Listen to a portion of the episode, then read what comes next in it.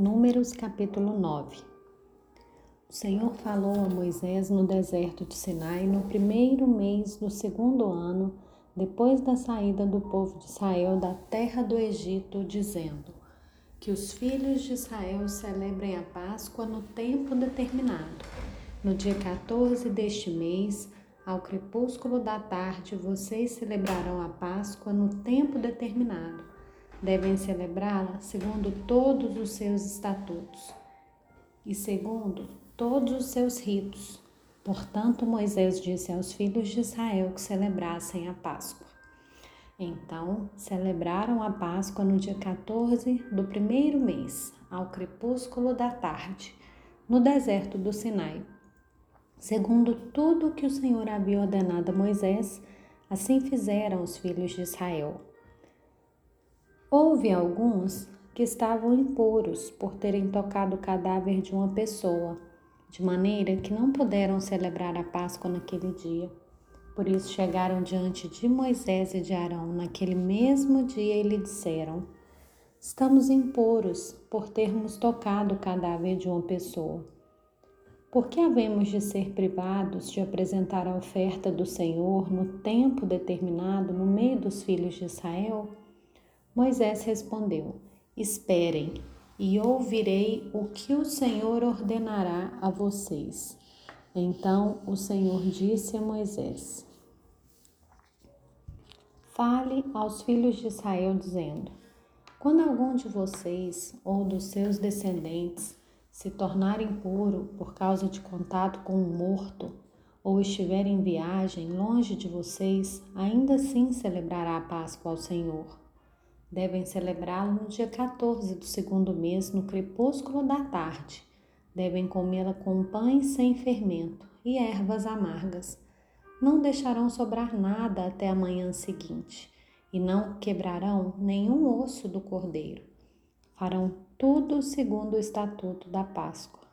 Porém, se, houver, se um homem estiver puro, não estiver em viagem e deixar de celebrar a Páscoa, esse será eliminado do seu povo, porque não apresentou a oferta do Senhor no tempo determinado. Tal homem levará sobre si o seu pecado se um estrangeiro habitar entre vocês também quiser celebrar a Páscoa ao Senhor, deverá celebrá-la segundo o estatuto da Páscoa e segundo o seu rito. Vocês terão um só estatuto, tanto para o estrangeiro como para o natural da terra. No dia em que foi levantado o tabernáculo, a nuvem cobriu o tabernáculo, a saber, a tenda do testemunho. E à tarde estava sobre o tabernáculo uma aparência de fogo até a manhã seguinte. E assim acontecia sempre. A nuvem o cobria e de noite havia a aparência de fogo. Quando a nuvem se erguia sobre a tenda, os filhos de Israel se punham em marcha. E no lugar onde a nuvem parava, aí os filhos de Israel acampavam. Segundo o mandado do Senhor, os filhos de Israel partiam e, segundo o mandado do Senhor, acampavam. Por todo o tempo em que a nuvem pairava sobre o tabernáculo, permaneciam acampados. Quando a nuvem se detinha muitos dias sobre o tabernáculo, os filhos de Israel cumpriam a ordem do Senhor e não partiam. Às vezes a nuvem ficava poucos dias sobre o tabernáculo. Então, segundo o mandado do Senhor, permaneciam e, segundo a ordem do Senhor, partiam. Às vezes, a nuvem ficava desde a tarde até a manhã seguinte. Quando pela manhã a nuvem se erguia, punham-se em marcha, quer de dia, quer de noite, erguendo-se a nuvem, partiam.